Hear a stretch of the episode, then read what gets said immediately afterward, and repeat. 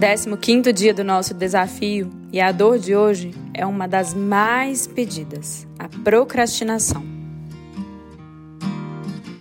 A procrastinação gera alívio e alívio traz prazer. Por isso ela vira um ciclo vicioso. Quando eu procrastino, na verdade, eu compro a ideia de algo que eu deveria fazer mas que internamente ainda não é a minha maior vontade. E aí eu sinto alívio cada vez que eu não faço. E quanto mais eu sinto alívio porque não faço, mais eu reforço essa sensação de prazer associada ao não fazer. Olha só, o nosso sistema emocional, ele trabalha para atender às nossas intenções e os nossos desejos. Então, se eu determino que eu vou, por exemplo, fazer dieta, mas o meu desejo de ter prazeres imediatos e de encantar o meu paladar é maior que a minha intenção de emagrecer, eu vou encontrar qualquer justificativa para embasar as minhas escolhas de furar a dieta. Ao contrário, se eu começo a me validar, na verdade, se eu começo a celebrar cada vez que eu resisto ao brigadeiro, eu vou criando experiências emocionais positivas para esses eventos. E aí, quanto mais eu reforço essas experiências de resistir às tentações, quanto mais eu crio validações e emoções prazerosas associadas ao fato de resistir ao brigadeiro, maior a chance desse prazer de resistir um dia sobrepor o prazer imediato de saborear o brigadeiro. Isso serve para qualquer coisa. Eu estou dizendo sobre o exemplo da dieta, e aí se eu celebro cada grama que eu emagreço. Mas eu posso celebrar cada pequeno passo bem sucedido na minha carreira, ou cada vez que eu me percebo sendo uma pessoa melhor.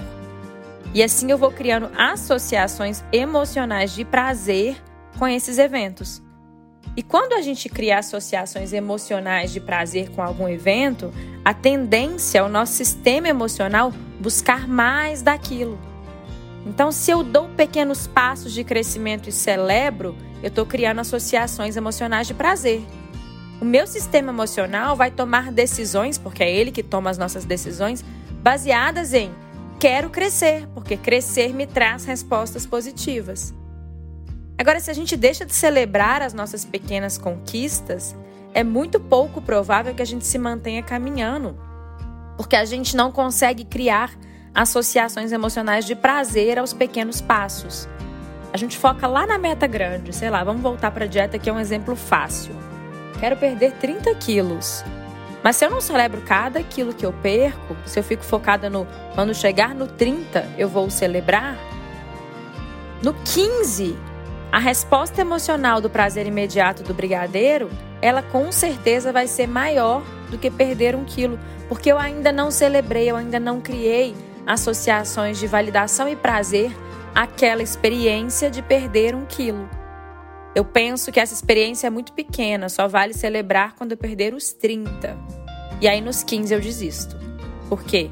Porque dentro do meu sistema emocional não existe reforço positivo para cada passo que eu dou. Faz sentido? De forma geral, o procrastinador ele tem uma mentalidade tudo ou nada. Ele come um brigadeiro, ele vai na festinha, ele tá de dieta, ele come um brigadeiro. Aí ele já joga tudo pro alto. O plano inteiro da dieta vai pro ar. Quando ele, na verdade, poderia comer um brigadeiro e celebrar o fato de ter resistido ao bolo, ao pastel, à coxinha. Percebe que mesmo que ele coma um brigadeiro e tenha o prazer imediato do brigadeiro, se ele cria uma emoção positiva associada ao fato de ter resistido ao bolo, ao pão de queijo, pastel e a coxinha, ele está gerando uma memória de que resistir ao que não me faz bem me traz prazer. A tendência é que da próxima vez ele queira resistir de novo, porque isso traz validação e prazer interno para ele. Não é só o brigadeiro que gera prazer imediato. O fato de se manter na dieta, se você souber criar associações positivas de emoção com essa ação, você pode ir convencendo, né, criando dentro de você um estímulo tão positivo ao fato de resistir ao que não te faz bem, que uma hora isso sobrepõe o prazer que o brigadeiro te traz.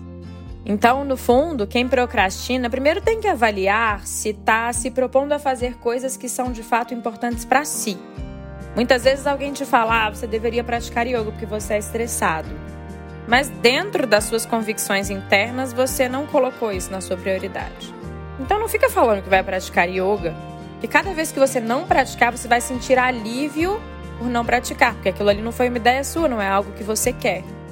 E aí você está gerando uma associação positiva com o fato de descumprir um compromisso, percebe? Cada vez que você não faz, você gera alívio e alívio gera prazer.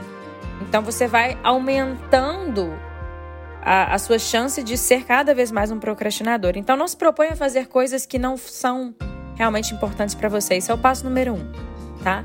Se é importante para você e se mesmo assim você encontra dificuldades, você certamente está com a mentalidade tudo ou nada. Você ainda não aprendeu a celebrar as suas pequenas conquistas, a criar uh, associações emocionais positivas ao fato de se manter firme nas suas metas. Quando você começa a celebrar as suas pequenas conquistas, você cria essas associações. E se você faz isso repetidas vezes, naturalmente você começa a sentir prazer por executar e não por procrastinar. E se você sente que vem procrastinando o seu crescimento pessoal, hoje eu tenho um presente para você. Hoje começa um mini curso gratuito no qual eu vou te ajudar a acender a sua luz. Se você ainda não está inscrito, me acha lá no Instagram, arroba e faça a sua inscrição.